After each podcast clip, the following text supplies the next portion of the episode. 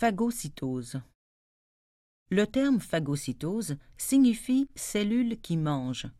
Au cours du processus de transport vésiculaire, la membrane cellulaire se déforme et enveloppe une grosse particule à ingérer dans ses prolongements.